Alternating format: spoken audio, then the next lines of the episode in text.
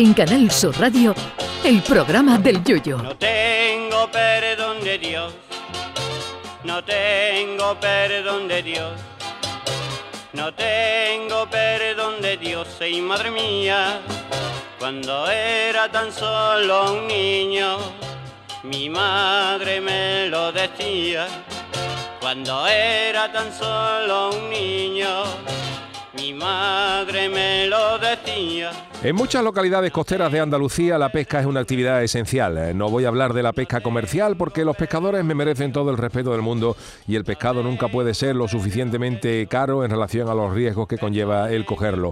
Hoy voy a hablar de pesca, pero de pesca recreativa. Esa pesca de ese señor que se levanta un domingo a las mismas seis y media de la mañana y se va a un puente o muralla con la esperanza de que a las seis y media de la mañana sea la hora en la que la dorada gorda acuda a desovar justo enfrente de donde él está pescando. Normalmente, en la mayoría de los casos, después de unas 4 o 5 horas de pesca, lo único que se puede coger es humedad y si hay suerte también un resfriado, pero de pescado poquito. Algunos, para disimular, después de la infructuosa mañana de pesca, se pasan por el supermercado y echan un par de doradas para vacilar luego en casa y justificar ante sus colegas el esfuerzo mañanero. Yo confieso que fui a pescar dos o tres veces en mi vida hasta que descubrí que las navajas que se usaban como cebo, los muergos como se le conocen en Cádiz, estaban mejor a la plancha que pinchado en un anzuelo para que se los coma un bicho, porque al final ni te come el bicho ni el muergo, porque lo perdiste. A mí siempre me llamó la atención, hasta que lo previeron, la cantidad de gente que había pescando en el antiguo puente Carranza de Cádiz, que como dijeron en un cuplé, aquello parecía el cuadro de las lanzas de Velázquez. Aquello era una profesión de riesgo porque si en el momento de tirar la caña para atrás pasaba un camión, el anzuelo se te podía enganchar en el parachoque del camión y llegaba a Soria como Superman pero sin capa.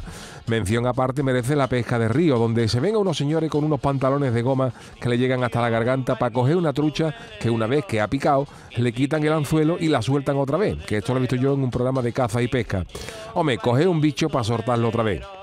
Dice una famosa sevillana, sueña la margarita con ser romero, sevillana que debería llamarse sueña el bogavante con ser trucha, porque no creo yo que hayan sido muchos los bogavantes que hayan sido capturados por el mero placer de cogerlo y luego los hayan soltado otra vez. Y ya luego podemos entrar en el tema de las exageraciones, que en el tema pesquero saben que siempre es gordo. Hay quien coge un boquerón y lo transforma como si fuera Don Quijote en un mero de 72 kilos que estuvo a punto de coger, pero que se le escapó porque era un mero atlántico cruzado con piraña del Amazonas y cortó la tanza del anzuelo tras seis horas de lucha encarnizada. Ojana gorda, lo que yo les diga.